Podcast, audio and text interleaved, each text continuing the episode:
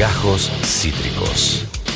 El formato podcast de Cítrica Radio. Cubriendo los sucesos del último fin de semana, lujos que nos damos acá en, la radio, en, la querida Cítrica, es poder conversar de vez en cuando con el licenciado en Economía por la Universidad de Buenos Aires y magíster en Relaciones Internacionales por Flaxo, además de escribir y, poder escucharlo y leerlo en diferentes medios. Ricardo Aronskin, Ricardo, acá Esteban de Cítrica, gracias por estar, ¿cómo estás?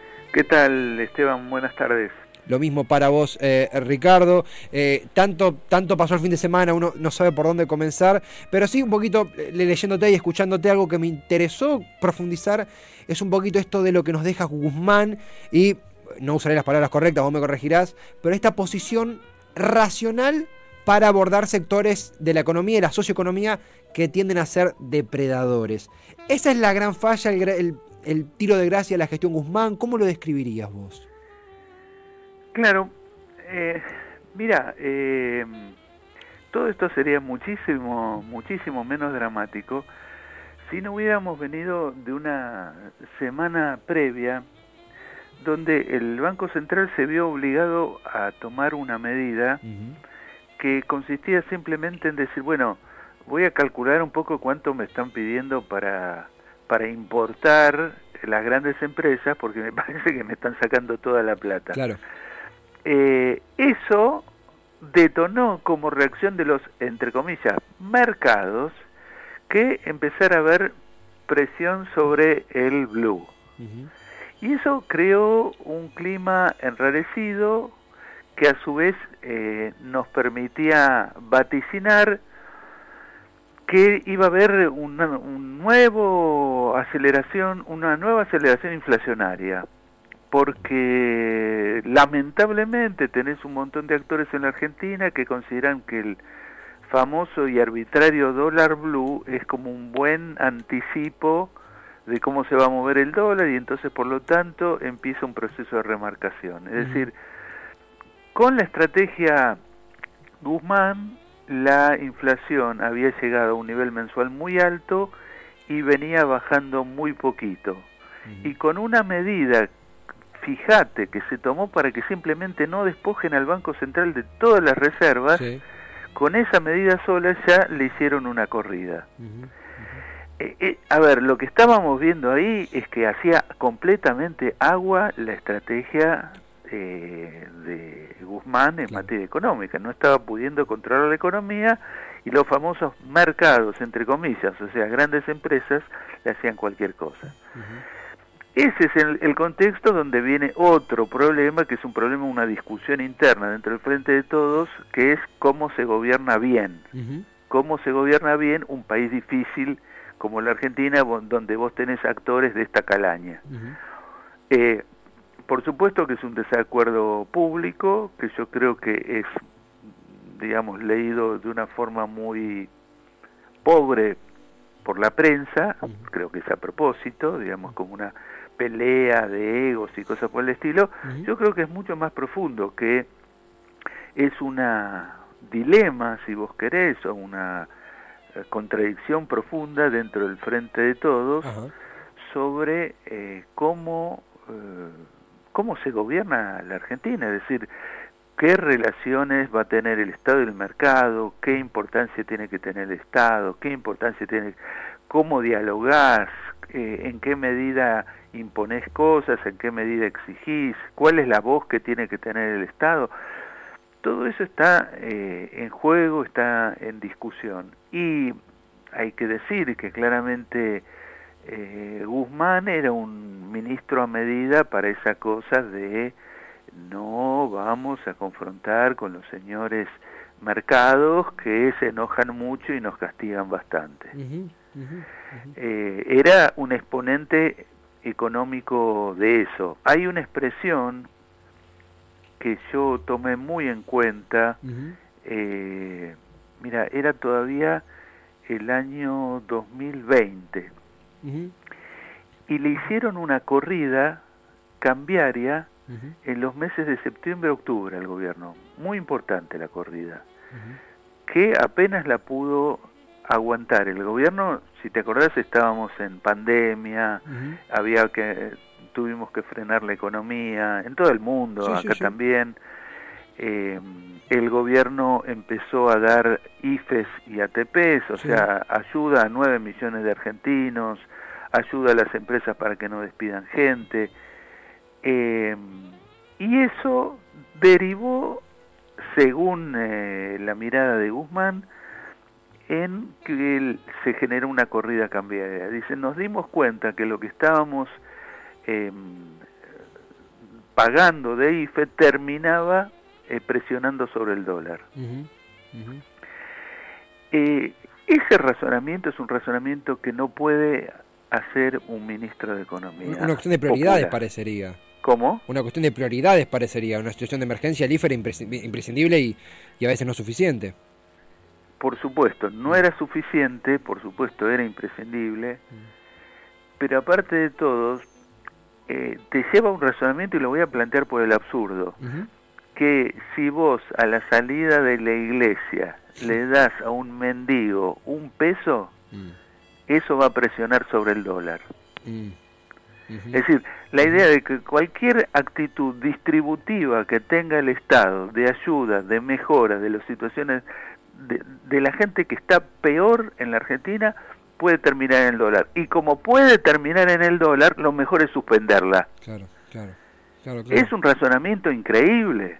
En todo caso, vos te tenés que preguntar cómo es el mecanismo por el cual ayuda completamente legítima a 9 millones de argentinos que le están pasando súper mal, termina en que haya cuatro especuladores que presionen. Ahí, ahí es donde tenés que cortar esa cadena pero no me digas que la tenés que cortar en el nivel de la ayuda a la gente. Bueno, yo ahí vi, que había un pensamiento conservador flotando, ¿no? Evidentemente. Y, y, Ricardo, en ese sentido, ¿no? En ese eje, porque uno puede, imaginar un contraste a partir de ahora o, no a partir de, lo que suceda con Silvina Batakis. Esta, eh, vos hablás de un debate que son los cimientos políticos de una coalición, cómo actúa ante el Estado, cómo actúa el Estado ante el mercado, cómo se. Vos lo escribiste muy claramente. Los cimientos políticos de una coalición que pueden llevar meses o incluso años cimentar y que en la noche, en, en, en el radio de tres días, fueron repensados, reflexionados por los principales actores de la coalición. ¿Cómo evolucionó tu expectativa entre el viernes y el domingo y qué tanto de esto podrá aportar eh, Silvina Batakis? Ante un escenario tan complejo como el local? Mira, para mí hubo tres eh, noticias positivas. La primera que se fuera Guzmán, porque no, no tenía más nada para decir. En, eh, o sea, es un contexto donde lo que podíamos seguir esperando era inacción, que los precios se fueran para arriba, que eso implicara que el dólar subiera, que el dólar entonces llevar a que los precios fueran más para arriba y eso iba a hacer que el dólar subiera más todavía. estábamos en una encerrona grande donde el ministro no mostraba ninguna reacción y solamente hablaba de tranquilizar la economía. Eh, que ese personaje se fuera me parece bien porque ya no, no tenía receta para, para el problema.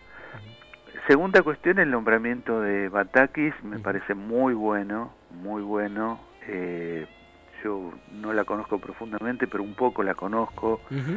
Y, es una excelente funcionaria, es una persona decente, no representa sectores del poder económico, tiene experiencia, tiene conocimiento, es inteligente, conoce el territorio, es muy trabajadora y este, es fiel a un tema central que es el bienestar de la mayoría.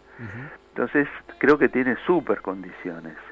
el, el tema tiene que ver con que si va a contar con el respaldo político, porque digamos, poner una, un funcionario activo y un funcionario eh, que, que no teme alguna confrontación, eh, tiene que tener un respaldo eh, similar del resto del gobierno. No puede ser no puede ser lo que pasó ayer a la noche con la conferencia de prensa. Mm, la, suspensión, hablas. La suspensión de la conferencia de prensa, es decir, la comunicación del Estado Nacional Argentino a los 47 millones de habitantes que estaban esperando una comunicación, interrumpida por 10 energúmenos.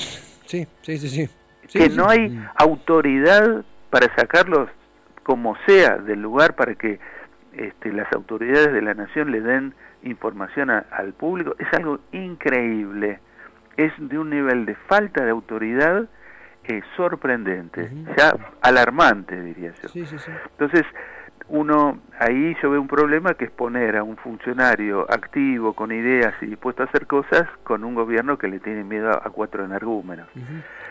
eh, sí, sí, eh, eh, lo de ayer fue, realmente yo lo leí en, en redes sociales y uno tiende a desconfiar y después lo confirmó creo que incluso FOPE, y otros periodistas de medios alternativos y, no tanto, eh, confirmando esta suspensión de la conferencia, anunciando a Batakis por, si no lo saben, eh, cuatro personas que estaban, literalmente cuatro personas que en la Puerta de Olivos que interrumpían la correcta realización del, del, móvil, una, una, paparruchada, realmente, algo grave, más que una paparruchada, algo grave, me, me corrijo. Algo grave.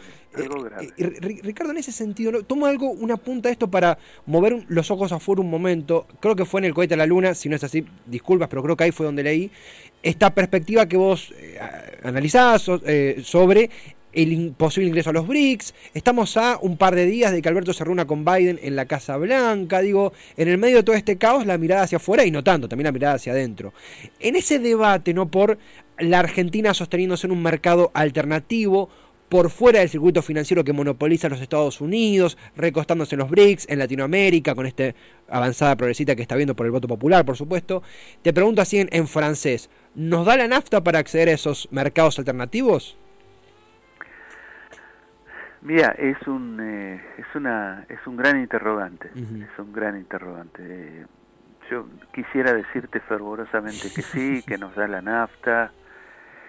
Eh, y, yo creo que aparte que hay que hacerlo porque hay un mundo de oportunidades por el lado de los BRICS que se nos cierran sistemáticamente cuando pensamos en Estados Unidos en Europa. Mm. A Estados Unidos no le podemos vender nada, nada, nada. Eh, y a los europeos le podemos eh, vender cosas de porquería para que nos vendan cosas sofisticadas y nos destruyan la industrialización que nos está quedando. Eh, por el lado eh, de los BRICS y Asia en general, hay enorme cantidad de cosas que podemos hacer eh, en muchos planos y hay un financiamiento mucho más interesante para actividad productiva y no para timba financiera, que es lo que nos viene habitualmente de Wall Street y de la City de Londres. Lo que nos viene son grandes fondos que timbean en la Argentina y después quedan como acreedores permanentes del país. Eh, digamos, si vos pedís un crédito al Banco Asiático de Desarrollo y te lo van a dar para que te hagas una línea férrea, para que hagas un puerto, para que hagas una represa, para que hagas energía renovable, que es mucho más interesante que quedar endeudado porque vinieron a timbiar y a destruir tu país. Entonces, hay, yo lo súper recomiendo que abramos ese, ese camino, pero también sé que en la Argentina hay un lobby eh, norteamericano que ha sacado el 40% de los votos. Hay, un, hay una cosa que se llama este, Juntos para el Cambio, que es un lobby norteamericano, es el lobby que hacía lobby para Pfizer y para cualquier emprendimiento norteamericano, que sacó el 40% de los votos y que mediante mentiras y, y engaños logra que una parte de la gente lo vote. Entonces sé que tenemos una situación compleja porque dentro del frente de todos no todos piensan de la misma forma. Es decir, hay gente muy cercana a los norteamericanos y gente más mm, buscando, digamos, una situación autónoma de nuestro país, por eso también se busca cierta eh, solidaridad eh, latinoamericana para darnos mutuamente fuerza y tener una una posición más independiente a nivel mundial, lo que es muy difícil, pero no es imposible.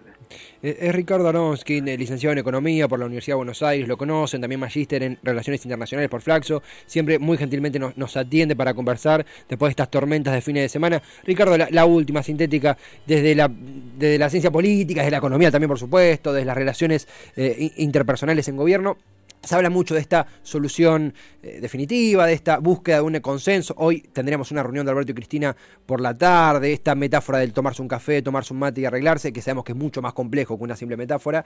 Pero, ¿tenés alguna tesis, alguna postura sobre cuál puede ser la solución, el punto de encuentro del frente de todos? ¿O aún estamos lejos de identificar esa, esa mesa en común? Mirá, si yo pudiera incidir en algo, pediría por favor que discutan en base a la efectividad de las medidas.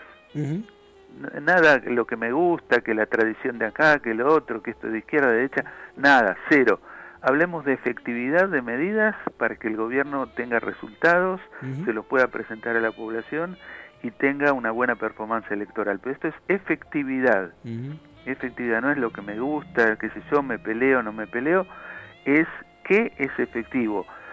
El camino que siguió Alberto Fernández de estos dos años y medio, que, que volvió a insistir en su eh, discurso eh, ante la CGT el otro día, de que el diálogo, mm. este, el diálogo es lo que nos ha llevado a estar así, a merced del golpe cambiario. Mm. Si, si, este hombre sigue insistiendo que eso le da resultado, bueno, yo no sé, no sé cuál es, cuál es su meta, pero si, si la meta era que la Argentina crezca y que parte de ese crecimiento se distribuya más equitativamente entre la población, no se está logrando. Clarísimo, como siempre, Ricardo. Siempre es un placer leerlo, escucharlo, seguirlo. Ricardo, en serio, gracias por el tiempo, por la charla. Será hasta la próxima. El abrazo de todo Cítrica. Un abrazo para ustedes, gracias. ¿eh? Un placer, Ricardo. Ricardo Aronskin, licenciado en Economía de la UBA, eh, magíster en, Relaciones Internacionales por, por Flaxo. Completísimo, realmente un lujo que nos queríamos dar, realmente para poder bajar a la tierra con, con un conocedor en la materia todo lo que fue este fin de semana en la República Argentina. Esto fue Gajos Cítricos. Encontrá los contenidos de Cítrica Radio en formato podcast en Spotify, YouTube o en nuestra página web.